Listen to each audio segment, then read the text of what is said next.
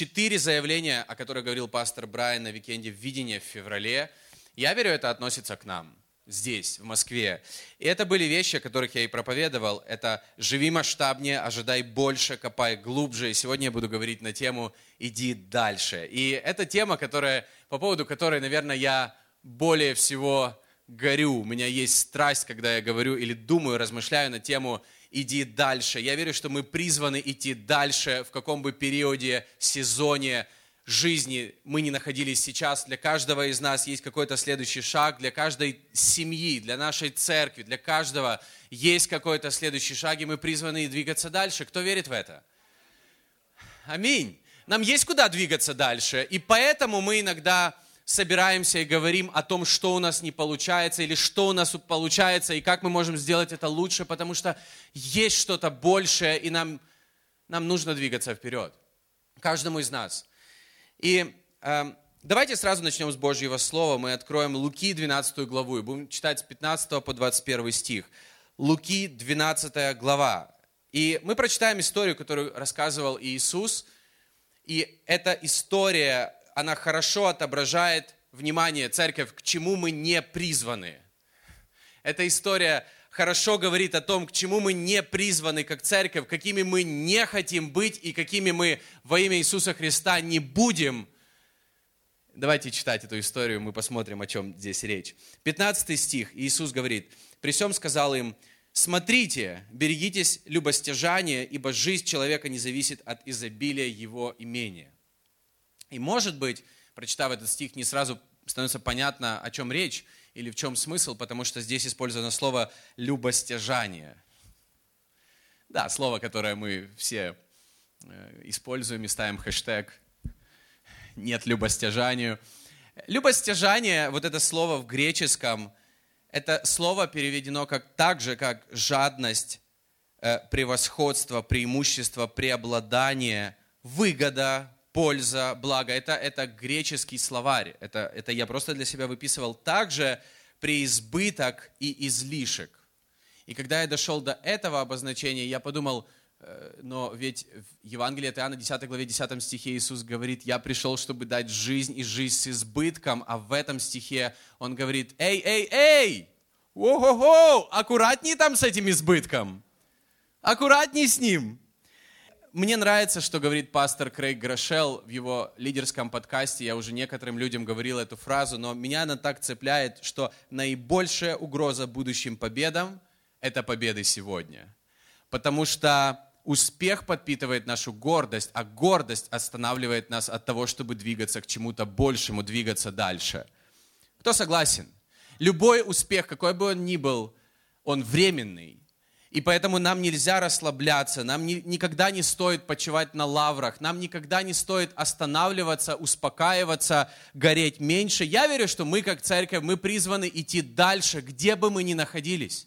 В любом сезоне, это сезон победы или это сезон поражения, есть, есть путь, по которому мы идем. И христианство – это не по поводу того, чтобы прийти в какую-то точку и находиться там вечно в каких-то традициях, но двигаться вперед – это путь. Иисус сказал, я путь. Не пункт назначения. Пункт назначения – это небеса, но я путь. И поэтому мы идем по этому пути. Быть горячими по Богу, не думать, что мы уже все знаем и можно расслабиться. Лучше еще впереди мы говорим. И значит, нам нужно двигаться дальше. Аминь. Аминь, можно сказать. Вот аминь это обозначает, да будет так, когда мы с этим соглашаемся, мы в это верим, мы это провозглашаем – и это, может быть, простые слова. Мы их даже не находим в Библии, но это для нас, для меня лично это слова веры, что есть что-то большее. Давайте читать эту историю дальше, 16 стих. И вот, собственно, сама история, которую рассказывает Иисус, и он говорит притчу. «И сказал им притчу», 16 стих. «У одного богатого человека был хороший урожай в поле, и он рассуждал сам с собою». Часто у вас такое бывает, когда вы рассуждаете сам с собою? Опасная штука. «Что мне делать? Некуда мне собрать плодов моих. И дальше он продолжает рассуждать с собой. Это очень опасно. И сказал, вот что сделаю, сломаю житницы мои, построю большие, большие, есть что-то большее, и соберу туда весь хлеб мой и все добро мое, и скажу душе моей, душа, много добра лежит у тебя на многие годы, покойся, ешь, пей и веселись. Но Бог сказал ему, безумный, в сию ночь душу твою возьмут у тебя, кому же достанется то, что ты заготовил. Так бывает с тем, кто собирает сокровища для себя, а не в Бога богатеет. Вау, какая история. Я верю, что такой жизнью мы не призваны жить, друзья.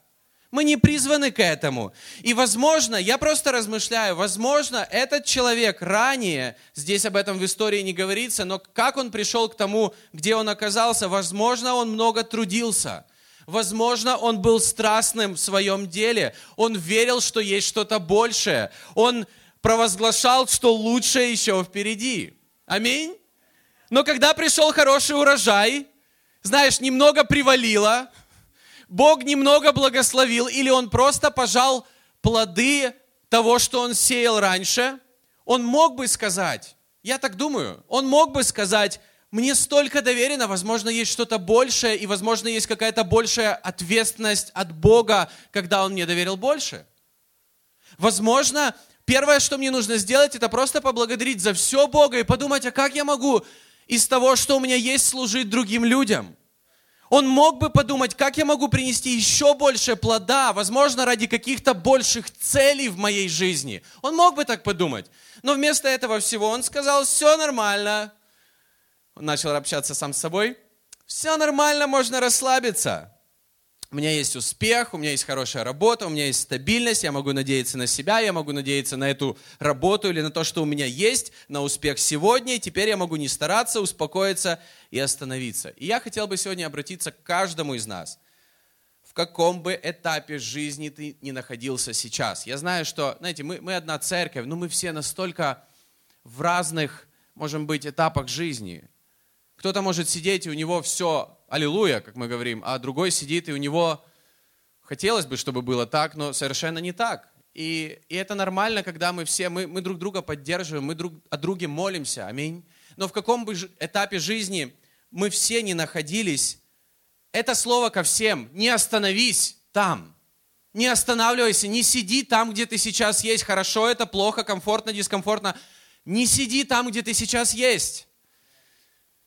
И сезон плача или потери, или когда кто-то жалеет тебя. Бывают сезоны, когда кто-то жалеет нас. Но я понял такую вещь. Нельзя там оставаться долго. Это плохо для нас самих. Нам нужно двигаться дальше. Нам ни в коем случае нельзя задерживаться в сезоне, когда все плохо, потери, плача, когда кто-то нас жалеет. Нельзя там оставаться, друзья. Это не, это не полезно нам. Если это сезон пустыни или давления, ты не должен там оставаться. Это не то, чтобы Бог хочет, чтобы мы всегда были в этом сезоне. И Бог иногда допускает сезоны пустыни. И Иисус был в пустыне. Но это не вечно, это не навсегда. Нам не нужно там оставаться. Сезон успеха или хорошего урожая, как был у этого человека из этой притчи или истории, любой успех временный. Нужно идти дальше, нужно двигаться дальше. Нельзя просто останавливаться. Нельзя просто остановиться и успокоиться. Жизнь с Богом это больше похоже на такое невероятное путешествие, где ты постоянно движешься туда, где ты раньше не был. Это больше похоже на это, чем на такой, знаешь, пикник в парке, где Иисус рассказывает притчи. Мы принимаем эти притчи и просто сидим. Такие аминь, аминь, аминь. Мы можем сидеть на комфортных, я надеюсь, местах и слушать проповедь, но это маленькая часть нашей недели. Потом нам нужно встать и двигаться дальше.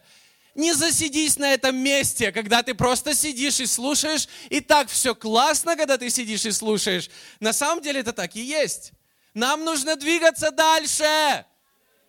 Я буду чуть-чуть убирать микрофон, потому что иногда я могу говорить немного громче сегодня. Но потому что я настолько, не знаю, меня настолько это касается. Я верю, мы призваны двигаться вперед. И я верю, что мы призваны идти дальше – Сто процентов и как церковь, и каждый из нас. Итак, мы призваны идти вперед. И Библия дает нам какие-то советы или говорит, как, как нам двигаться дальше, какой бы сезон мы ни проходили. И мы прочитаем несколько стихов, особенно из тех, из тех вещей, о которых говорил апостол Павел, потому что мне так нравится, он сравнивает нашу христианскую жизнь со спортом. Как мне это нравится. Как меня лично это касается. Например, в Библии говорится, чтобы мы бежали как победители. чтобы наша христианская жизнь была похожа на, на того, кто бежит как победитель, а не просто на прогулке. Бежать как победитель, бежать, чтобы победить. Смотрите, об этом говорится в 1 Коринфянам 9 глава 24 стих. «Не знаете ли, что бегущие на ресталище бегут все, но один получает награду?» О, и вот это нам не нравится. Из всех нас один получает награду? И он говорит, так бегите, чтобы получить. Я хочу немного объяснить это место из Писания, потому что я всегда думал об этом. Неужели только один человек получит награду? Неужели об этом здесь речь? Но я люблю это место из Писания в первую очередь, потому что оно близко ко мне, поскольку я готовлюсь к марафону.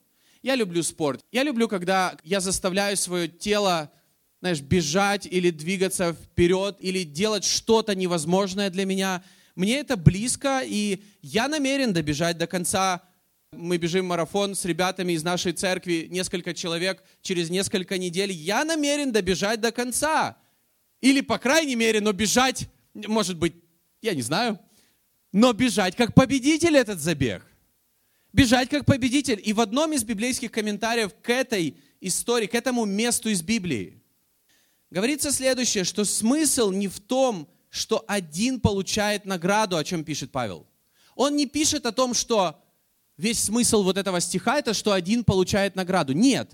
Он говорит, ресталище, это соревнование, это такой круг, это стадион. То есть представьте, как на стадионе все бегут, и как бежит тот, который первый. Вот как он бежит, с, каким, с какими чувствами, с каким настроем, с какой страстью он бежит, да?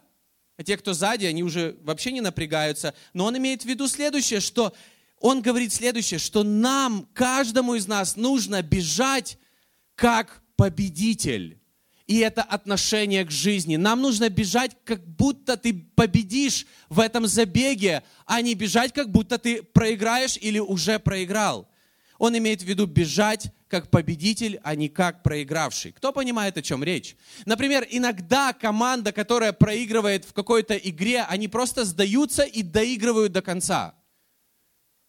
Кто такое встречал? Не знаю, может быть, мужчины, да и женщины. Ну, вы понимаете, о чем речь, когда команда проигрывает, и они просто сдаются до конца. Как мне нравится, что на последних Олимпийских, зимних Олимпийских играх в финале, мы, мы смотрели финал вот здесь, на собрании в воскресенье, на подготовке к собранию с мужчинами, мы орали, мы кричали, потому что за минуту до конца игры, за минуту до конца игры сборная России проигрывала сборной Германии. Но не об этом – одну шайбу.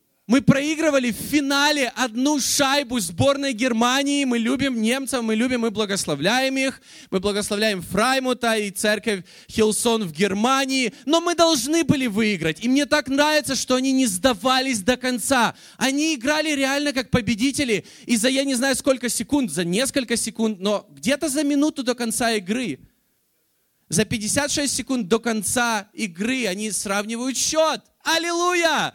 Как мы орали, как мы орали с мужиками вот здесь. Они сравнивают счет, и в дополнительном времени они забивают, и они выиграют, и у нас золотая медаль. У-ху! Вот так нам нужно бежать в нашем христианстве. Вот такой должна быть наша жизнь. Вот такой должен быть наш настрой. То есть вопрос не в том, что мы иногда побеждаем, а иногда учимся, как мы говорим, но чтобы наш настрой, он был вот таким, а не как проигравший. И я занимался профессионально спортом, и однажды на чемпионате страны, это был финал, в финале было 10 гонщиков. Мы были на байдарках, это грибной слалом, уже говорю, наверное, тысячный раз об этом, но неважно. Короче, 10 гонщиков было в финале, и в финале я рассчитывал на какую-то победу или хотя бы на призовые места, и я делаю ошибку, после которой я 100% буду десятый. Последний, в финале. Я делаю ошибку в середине трассы, которую я иду, я должен попадать был в ворота. Я не попадаю в одни ворота, и это значит, что все, потому что к моему конечному результату будет добавлено 50 секунд. 50 секунд – это все. В грибном слаломе ты борешься за сотые секунды. Это все. И я просто доехал до финиша налегке. Знаете, на расслабоне. Ну, в тот момент мне уже не было смысла рвать. Ну, вы понимаете. Ну, понимаете? Все так осуждающе смотрят на меня сейчас, как ты мог? Но на самом деле уже было все понятно. Все было закончено. То есть тот чемпионат я провалил. Окей, понятно. Но проблема в том, что мы не призваны так идти по жизни. Я смотрю на некоторых христиан и, к сожалению, замечаю то же самое, как будто они плывут по течению и уже не стараются, уже все решено, уже они проиграли, уже все. Ты знаешь, это, мы не к этому призваны. И апостол Павел говорит, что да, бывают, бывают разные сезоны, он рассказывает про свои какие-то ситуации в жизни, но мы призваны не к такой жизни, мы призваны быть страстными, мы призваны быть такими, как, которые победители, вот похожими на них. То есть мы призваны бежать или двигаться вперед, как победители. Это наши отношения, это то, кем мы призваны быть во Христе. И если Иисус умер на кресте, и смысл Пасхи, Иисус умер на кресте, и Он своей смертью победил смерть. Он своей смертью победил грех. И теперь мы можем жить как победители во Христе мы можем жить как победители во Христе, даже независимо от того, что мы иногда падаем, спотыкаемся, проигрываем, неважно, мы поднимаемся и будем продолжать двигаться вперед, как победители в нем. И об этом пишет апостол Павел. Это наш настрой, если мы понимаем, что сделал для нас Христос, и если мы понимаем, какой жизни призвал нас Бог. Только так. И только такой церковью, я верю, мы призваны быть. Давайте будем такой церковью. Я надеюсь, будет еще два-три человека, которые меня в этом поддержат. Я хочу быть пастором такой церкви, а не церкви, которая просто сплавляется по течению. У нас уже ничего не получилось. Все. Кто остановил тебя? Если ты даже остановился, кто остановил тебя? Я хочу задать вопрос. И нам нужно иногда этот вопрос задавать себе, каждый сам. Кто тебя останавливает?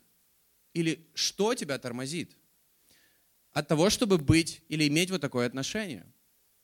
Это хороший вопрос. И Павел задает этот же вопрос в послании к Галатам. Послание к Галатам, 5 глава, 7 стих. Он говорит следующее, смотрите. Вы шли хорошо, вы шли хорошо, я вижу, как многие шли хорошо. Кто остановил вас, чтобы вы не покорялись истине? У меня вопрос, кто остановил вас, чтобы вы не покорялись истине. Мы не призваны оправдываться, потому что если мы что-то будем оправдывать, мы никогда это не, не изменим. Мы ничего не изменим, то, что мы готовы оправдывать. Мы не призваны оправдываться, мы призваны, может быть, делать какой-то какой анализ своей жизни и продолжать двигаться дальше. Он говорит, кто вас остановил? Кто меня останавливает? Иногда, когда у меня в жизни бывают сезоны, когда все сложно двигаться вперед. И может быть, я сейчас проповедую, как будто у меня в жизни всегда все так круто. Поверьте, нет. У меня бывают моменты, когда мне так сложно делать следующий шаг. Может быть, ты сейчас в таком сезоне. Вопрос, что тебя останавливает? То, что останавливает многих христиан, это не дьявол или какие-то духовные силы. Послушай сейчас об этом. Это не какие-то, хотя они присутствуют, и они пытаются нас остановить. Но в Римлянам 8 главе говорится очень четко, что они не остановят нас во Христе. И нет ничего в жизни, в мире, во всем мире, в духовном мире, что может отделить тебя от любви Иисуса Христа. Ничего. Ни глубина, ни высота, ни широта, ни долгота, ни ангелы, ни начало, никакие силы, ничто не может тебя отлучить от Божьей любви. Ничто не может. Тогда что нас останавливает? Это мы сами, внимание, не просто мы сами, мы же, мы же так не хотим, но мы сами, когда начинаем надеяться на самих себя. И когда Павел пишет Галатам, он говорит далее, что вы начали так хорошо, вы начали во Христе, вы начали по благодати, а сейчас вернулись к тому, чтобы жить по закону. Или вы вернулись к тому, чтобы оправдывать себя своими делами или чтобы заслуживать что-то перед Богом своими поступками. Вы же начали так хорошо, почему вы от этого ушли? Вы начали во Христе, вам нужно продолжать во Христе. Вы начали надеяться на благодать, вам нужно от нее, за нее держаться крепко, обоими руками, не отставать от нее. Мы, мы не начали во Христе, а потом, знаете, мы начинаем заслуживать Божью любовь, Божье расположение, Божью милость и благость, благость своими делами, своими поступками или своим служением, или своей щедростью. Нет! И вот когда мы начинаем так думать, это нас начинает останавливать. Поэтому единственный способ идти дальше – это продолжать надеяться на Божью благодать. Я всегда задумался о том, что Бог, спасший каждого из нас однажды, неужели Он не догадывался, что мы все равно будем падать? Поэтому даже если ты согрешил, вставай, надейся на Божью благодать и двигайся дальше. Я хочу еще раз сказать, даже если ты упал, вставай, надейся на Божью благодать и двигайся дальше. Да, мы все падаем, но когда мы, чем больше мы надеемся и рассчитываем, и наша вера, она, она по поводу Божьей благодати, того, что Он для нас сделал, тем тверже мы стоим. Тем, знаете, сильнее каждый наш шаг. И нас уже со временем в нашем христианстве не так-то легко сбить с пути. Не так-то легко остановить. Но, может быть, вначале мы снова падаем, поднимайся и надейся на Божью благодать, а не на свои силы. Потому что когда мы начинаем думать, что моими силами я что-то заслужу, мы падаем. Нам нужно учиться надеяться на Божью благодать всегда. Нам нужно знать, кто оправдывает тебя. Римлянам 8 глава говорится, что кто осуждает тебя, если Иисус тебя оправдывает. Он тебя оправдал раз, и Он тебя оправдает еще раз. Он тебя оправдает каждый раз, когда это нужно будет. Иисус это сделает еще раз. Он знал, он, он умер за наши грехи, не только за те, которые были, но и за те, которые будут. На самом деле, когда Он умер, Он умер за те, которые будут. Он начало и конец, Он знал все. Друзья, молитва покаяния – это не то, что делает тебя неуязвимым. Это то, что открывает для тебя новую жизнь, новый мир, источник твоих сил духовных. Это то, что от, начи, помогает тебе в твоих отношениях с Богом восстановить их. Но когда мы держимся за Богом, мы становимся сильнее. Чем, чем лучше наша связь с Богом, тем мы сильнее, а не нашими делами. Я просто хочу ободрить тебя сегодня и каждого из нас, начиная жизнь с Богом по вере в Иисуса Христа, нам ни в коем случае нельзя переключаться потом, надеясь только на свои силы и оправдание своими делами. Это то, о чем пишет Павел. Вы так хорошо начали, кто остановил вас? Мышление, что Бог любит меня, благословляет меня и дает мне благодаря моим заслугам? Хм. Окей, вернемся к марафону. Я буду бежать марафон, но я же не сижу на диване и настраиваюсь. Мне нужно больше Божьей благодати. Да, я тренируюсь, чтобы пробежать марафон. И я это делаю иногда через боль, иногда через, через боль, через усталость, через какое-то «не хочу». Это стоит, это, это сложно, и я понимаю, это единственный путь, как пробежать марафон. Почему? Потому что я помню, что говорится в Экклесиаста 9 главе 11 стихе. А именно, и обратился я и видел под солнцем, что ни проворным достается успешный бег, ни храбрым победа, ни мудрым хлеб, ни у разумных богатства и ни искусным благорасположение, но время и случай для всех их. И знаешь, что я хочу сказать? Как это работает? Это время и случай приходит из-за труда, подготовки. Когда мы движемся вперед, приходит время и случай. То есть не когда мы сидим на диване и ждем время и случай – не приходит он. Можете попробовать, это не работает. Оно так не работает. Мы должны тренироваться, мы должны быть готовыми к этому моменту, к этому времени и случаю. Так что же мне надо, чтобы сделать это, чтобы пробежать как чемпион, чтобы идти дальше? Мне однозначно нужно тренироваться. Мне однозначно нужно трудиться и работать над собой. Но знаешь, что для меня лично также помогает двигаться дальше и просто, знаешь, не сдаваться в этот период подготовки – это когда у меня есть большая цель, и когда я не, не забываю причину, какую-то большую причину, почему я делаю то, что я делаю. Филиппийцам 3 глава, 13-14 стих, Павел пишет об этом же. Здесь говорится, братья, я не почитаю себя достигшим, только забывая заднее, простираясь вперед, стремлюсь к цели, к почести высшего звания Божьего во Христе Иисусе.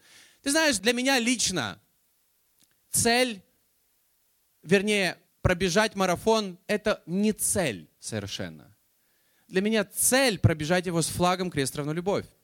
Потому что для меня смысл – это чтобы еще кто-то увидел, может быть, многие люди, может быть, несколько, может быть, дождь будет, может быть, гололед будет, может быть, снег будет, и никто не увидит, но хотя бы кто-то еще увидит это послание. Вот для меня цель. И меня эта цель мотивирует тренироваться и делать то, что я делаю. И я реально думал о том, что это третий марафон, и у меня такое чувство, что я к нему хуже всего готов. Я его намерен пробежать до конца. Но даже если я не пробегу, я знаете, как буду бежать? Пока не упаду, с надеждой, что кто-то еще увидит этот флаг. В этом смысл для меня. Это меня ободряет делать то, что я делаю. Возможно, для кого-то цель это что-то сделать, но когда за этим есть что-то большее, это мотивирует тебя не останавливаться и продолжать двигаться вперед. Когда я говорю о церкви или думаю о церкви, я встаю и бегу каждое утро на работу. Вот буквально бегу каждое утро на работу с радостью, потому что я знаю, что когда я строю или вкладываю, или делаю свою часть, а Бог строит церковь, из-за этого общество, оно изменяется. Из-за этого жизни людей, они как-то в Боге растут, люди растут в вере, и меня это ободряет. Когда я вкладываю в людей, я знаю, что их потенциал, он раскрывается в Боге, их вера растет в Боге. Меня это ободряет делать то, что я делаю. Когда я проповедую, я надеюсь и верю, что Дух Святой касается людей, и что-то меня, меняясь внутри, потом изменяется снаружи, и другие люди это чувствуют, видят, и это влияет не только на нас, но на других людей. Я такую цель преследую, а не просто сделать вот то, что я должен сделать сегодня. И когда есть большая цель или большая причина, послушай, она, она дает нам не останавливаться. И я хочу задать тебе вопрос. Какая цель в твоей жизни не дает тебе успокоиться и почивать на лаврах, если они есть? Возможно, ты остановился, потому что ты забыл о цели и миссии и причине своей жизни. Но есть что-то большее. Нужно идти вперед. Также чувство дискомфорта. Кто чувствует это? Может быть из-за того, что жарко, может быть из-за того, что кто-то рядом сидит, и он вам очень нравится, и вы чувствуете дискомфорт. Но когда ты двигаешься вперед, я хочу об этом поговорить, ты всегда будешь чувствовать дискомфорт. С другой стороны, комфорт – это враг росту, развитию, движению вперед. Это, это враг успеху. Ну подумайте об этом. Потому что когда ты двигаешься вперед, ты чувствуешь дискомфорт. И я уже привык в жизни, когда у меня много дискомфорта или постоянный дискомфорт, это хорошо, потому что я, значит, куда-то двигаюсь. Потому что если комфортно, я, я остановился. Если слишком комфортно, я остановился. Евреям 12 глава, 1 стих. «Посему и мы, имея вокруг себя такое облако свидетелей, свергнем с себя всякое бремя и запинающий нас грех». И, внимание, что говорится дальше? «И с терпением будем проходить предлежащее нам поприще». С терпением будем проходить предлежащее нам поприще. И снова-таки апостол Павел говорит о соревнованиях. Слово «поприще» на греческом – это слово, которое обозначает состязание, борьба, соревнование и сражение – и снова-таки я думаю, так а с кем же мы сражаемся? С кем мы боремся? Неужели друг с другом? Или церкви против церкви? Я верю, мы не к этому призваны. Мы не призваны соревноваться друг с другом, друзья, братья, сестры. Другие церкви, возможно, ты из другой церкви, мы не призваны к этому, мы не призваны соревноваться друг с другом, хотя Павел пишет о соревнованиях, о состязаниях и даже слово, которое одно из значений – борьба. Мы с терпением должны быть на этих соревнованиях, чтобы победить. Но, знаешь, для меня христианство, я иногда это говорю и хочу заявить это сегодня. Может быть, ты никогда не слышал, но я хочу сказать такую вещь. Чем больше вот я, не знаю, двигаюсь или иду дальше с Богом, тем больше я это осознаю, что для меня лично христианская жизнь это больше похоже на спорт, чем на то, когда ты сидишь и слушаешь, ты делаешь там шашлычок и слушаешь слова Иисуса, ты просто куда-то уже пришел. Это, это реально похоже на спорт. Но с кем я соревнуюсь? Кого я пытаюсь победить? Хочу сказать честно, опять-таки, как я к этому отношусь. Я отношусь так, я соревнуюсь с самим собой вчера, с самим собой год назад. Я стараюсь быть лучше, чем я был год назад, или, по крайней мере, лучше, чем я был до Бога, быть лучше с Богом. Я хочу быть самым лучшим собой, которым я могу быть, чтобы для Бога, чтобы Бог меня использовал. Я соревнуюсь с самим собой. И Павел говорит, в этом нужно терпение.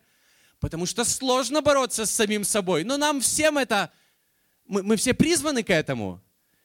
Смотреть на себя вчера, смотреть на себя сегодня или смотреть на себя полгода назад, и ты понимаешь, что ты уже, ты уже на шаг впереди. Аллилуйя! Круто, значит, ты на правильном, на верном пути. Нужно стараться, нужно тренироваться, потому что и Бог дает нам эту благодать. Но вот с кем мы соревнуемся, не с друг другом. Мы не призваны сравнивать себя с другими. Мы не призваны бросать друг друга камни, потому что я считаю, что я лучше, чем кто-то другой. Нет! Мы призваны ободрять друг друга, назидать друг друга, строить друг друга веру и быть лучше, чем мы были сами вчера. И да, будет тяжело, но без этого никак не достичь чего-то значимого. Да, будут моменты сто процентов на этом пути, когда ты движешься вперед, когда хочется сдаться. Но мне понравилось, как говорил пастор Гарри на последнем собрании «Сердце и душа», кстати, на последнем собрании «Сердце и душа» был пастор Гарри из Лондона, это те, кто не были, не пропускайте собрание «Сердце и душа». Он говорил о том, что когда хочется сдаться, это говорит о том, что ты двигаешься вперед. Это хороший показатель, когда хочется сдаться. Это значит, что, возможно, ты идешь туда, где ты не был, и ты прорываешься куда-то, что, знаешь, оно стоит того. И еще раз хочу напомнить о том, что комфорт – это враг развития, успеха, роста в любом деле. И когда ты двигаешься вперед, ты будешь чувствовать дискомфорт. Аминь. И еще одна вещь. Как побеждать? Притча 21 глава, 31 стих. Говорится, коня приготовляют на день битвы, но победа от Господа. Коня приготовляют на день битвы, победа от Господа. Я хотел бы тоже поделиться, как я, мое личное отношение. Я верю, я, я знаете, я верю, что такое отношение должно быть у нас, как у христиан. Хотя, может быть, вы не согласитесь со мной. Это лично мое. Я просто хочу поделиться. Я стараюсь готовиться на 100% и потом надеяться и молиться Богу, надеяться на Бога также на 100%. Все понятно, все красиво, правильно звучит, но я хочу просто объяснить, как я к этому на практике отношусь.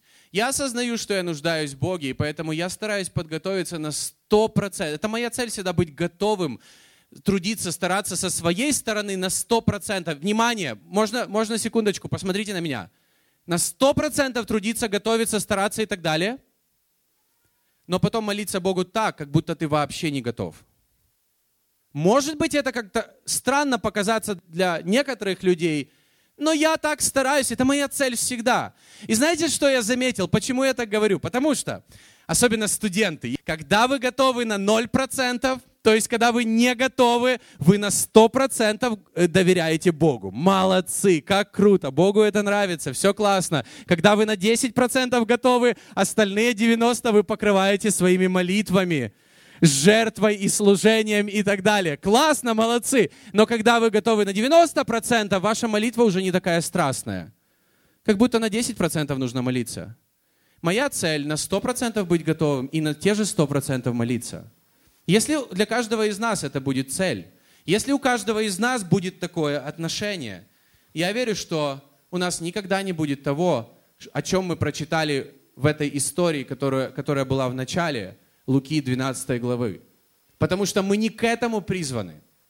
И в конце я хочу просто сказать о, о том, что когда ты читаешь Ветхий Завет, в нем тоже много историй, поучительных историй для нас. И особенно историй о еврейских царях. И среди всех еврейских царей были некоторые успешные. Не все так было плохо, почему пришел Иисус. Были некоторые, знаете, вспышки света, были классные на самом деле цари, лидеры для народа, но они в начале правления, как Соломон, впрочем, они искали Бога и старались, а потом, знаете, что было потом?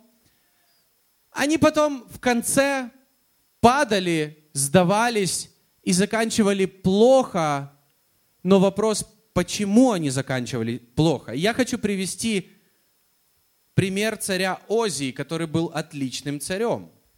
Еще раз, я вначале сказал, наибольшая угроза будущим победам – это победы сегодня, потому что они подпитывают нашу гордость, а гордость будет нас тормозить. Смотрите, что говорится о царе Ози. Он был отличным царем. Второе Паралипоменон, 26 глава, 3-5 стих. 3 и 5 стих.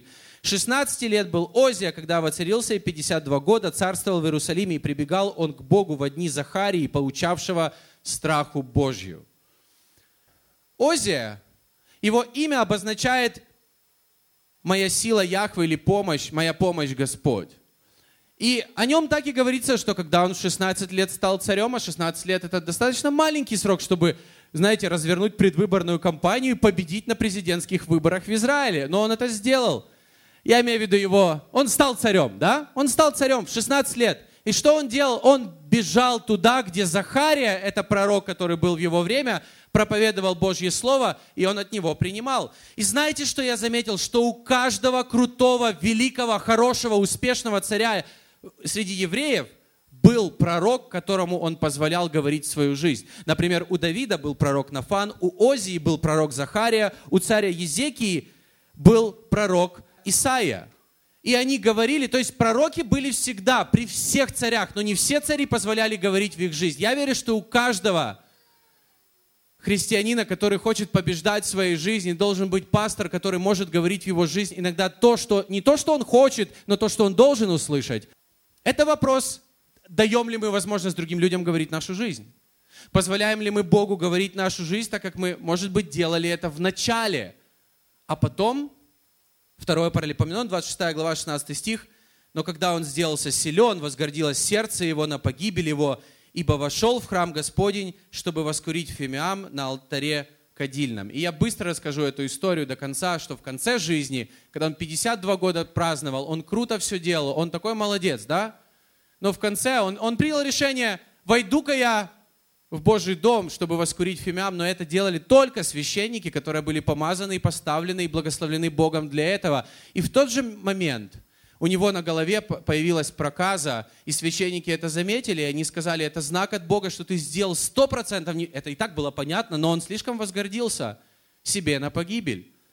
У него пошла проказа по телу, и люди, которые были прокаженными, они находились в так называемом карантине за городом. Он не мог общаться больше со своими детьми, жить во дворце, вкладывать в следующее поколение. Он закончил как человек, который не мог ни с кем общаться, и он жил за городом. Вау! И знаешь, снова таки вопрос, что тебя остановило? Что тебя остановило? Его остановило не Вавилон, не Персия, не Египет, которые там нападали на Израиль. Его остановил он сам. И его остановило вот это отношение. Теперь я такой молодец, знаю, как все делать. Можно расслабиться, можно успокоиться. И даже то, чего я раньше не делал, возьму-ка я и пойду сделаю то, что то, что я не должен делать. Но я же такой молодец. И давайте будем иметь отношение, как у апостола Павла, филиппийцам 3 главе 13 стихе, который я уже сегодня читал, я буду заканчивать. «Братья, я не почитаю себя достигшим, а только забывая заднее, простираясь вперед, стремлюсь к цели, к почести высшего звания во Христе Иисусе». Я не почитаю себя достигшим, только забывая заднее, простираясь вперед. И Давайте все вместе встанем. Я хочу молиться в конце о всех нас. Но я хочу еще раз сказать, еще раз напомнить, еще раз просто, просто еще раз сказать это. Мы не призваны успокаиваться. Мы не призваны слишком долго отдыхать, остывать, почивать на лаврах, если у нас что-то получается. Мы не призваны оставаться долго в сезоне плача, потери или какой-то жалости. Давайте учиться расставаться с прошлым то ли это боль, плач, какие-то сложные сезоны, то ли это сезоны успеха, благословения, чего-то хорошего. Нам нужно учиться это оставлять, чтобы двигаться за Богом вперед, потому что есть что-то большее во имя Иисуса Христа. И ради этого стоит бежать как победители. Ради этого стоит быть страстными. Аминь. Если ты в это веришь, давай вместе поднимем руки, будем молиться и просто будем провозглашать самый лучший сезон в этом году. Это не будет легкий сезон, это не будет просто, знаешь, сезон, когда мы расслабимся. Это будет сезон, когда мы будем бежать все вместе, как победители для Него для Иисуса. Вместе с Ним Он дает нам силы и от Него победа. Господь, слава Тебе и хвала. Спасибо Тебе за каждого человека в этом зале. Боже, Ты видишь сердце каждого, Ты видишь отношения каждого. Боже, прости нас, когда иногда мы начинаем так хорошо в Тебе, но продолжаем своими делами или, или оправдывать себя, или расстраиваться из-за того, что мы сами что-то не сделали. Мы должны, мы должны продолжать надеяться на благодать. Мы должны продолжать уповать на Твою милость, делая свою часть на сто процентов. И в этом победа от Тебя.